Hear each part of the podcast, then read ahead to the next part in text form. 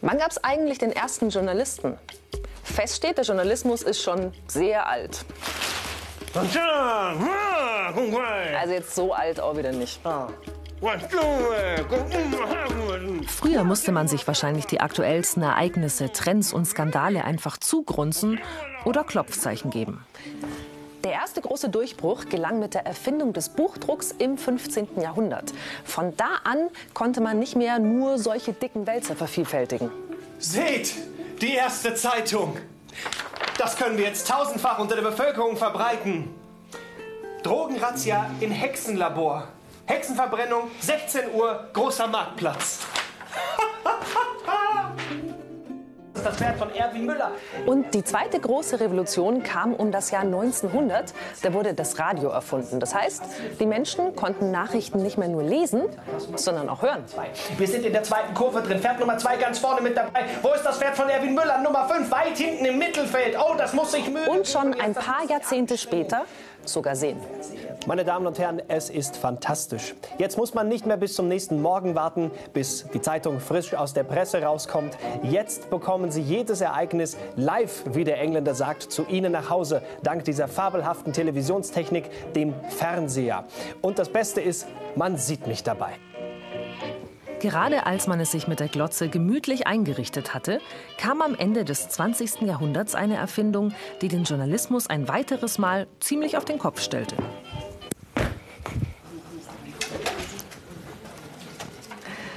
Internet. So schaut die Gegenwart des Journalismus aus. Wir sind im Newsroom von unserer Nachrichtenredaktion. Klar, das Internet hilft natürlich bei Recherche und Kommunikation mit Suchmaschinen, mit Online-Archiven, mit den sozialen Medien. Aber es kommen auch ein paar neue Herausforderungen dazu.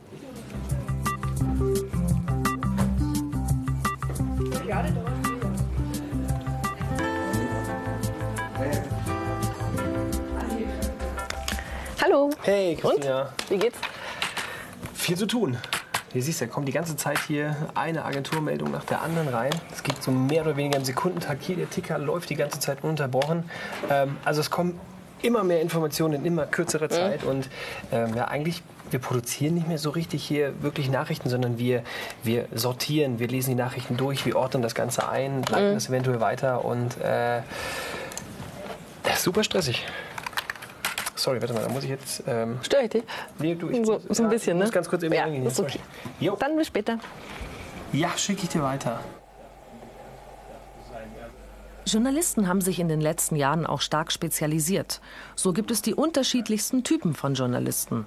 Ein Sportreporter macht zum Beispiel was anderes als ein Politikjournalist.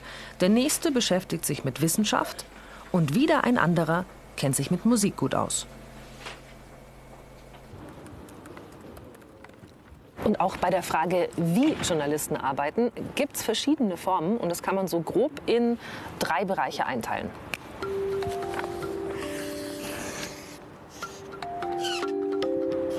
Gruppe 1 sind die Vermittler.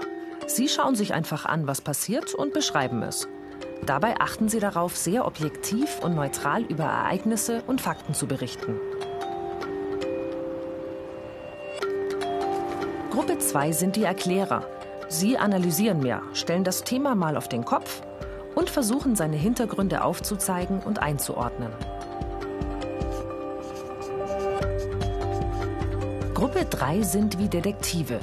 Die versuchen, Sachen rauszukriegen, die bisher der Öffentlichkeit verborgen geblieben sind. Und aufzudecken, ob irgendwo der Wurm drin ist.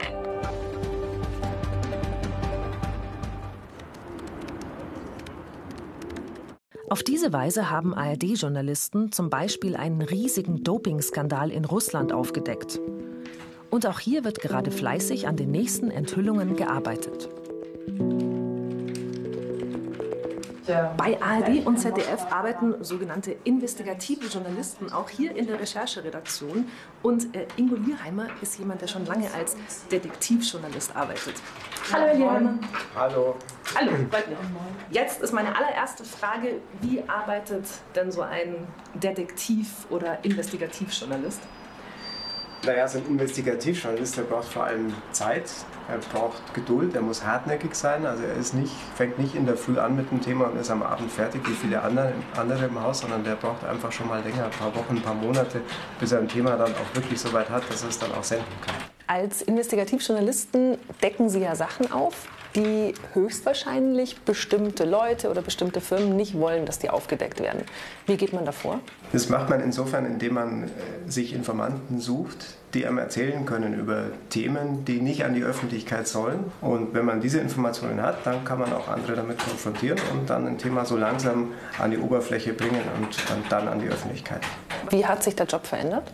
Es gibt natürlich auch viel mehr Medien, das heißt die Konkurrenz ist viel größer geworden und damit auch die Zahl der Journalisten, die was erfahren wollen und an die Öffentlichkeit bringen wollen. Also da ist ein, ein größerer Wettbewerb inzwischen. Bedeutet, der Journalismus wird sich auch in Zukunft weiterentwickeln und sich natürlich auch weiter verändern. der vollautomatisierte Superjournalist. Da bin ich mal gespannt. Und wollt ihr noch mehr Infos? Dann besucht uns im Netz unter sogehtmedien.de.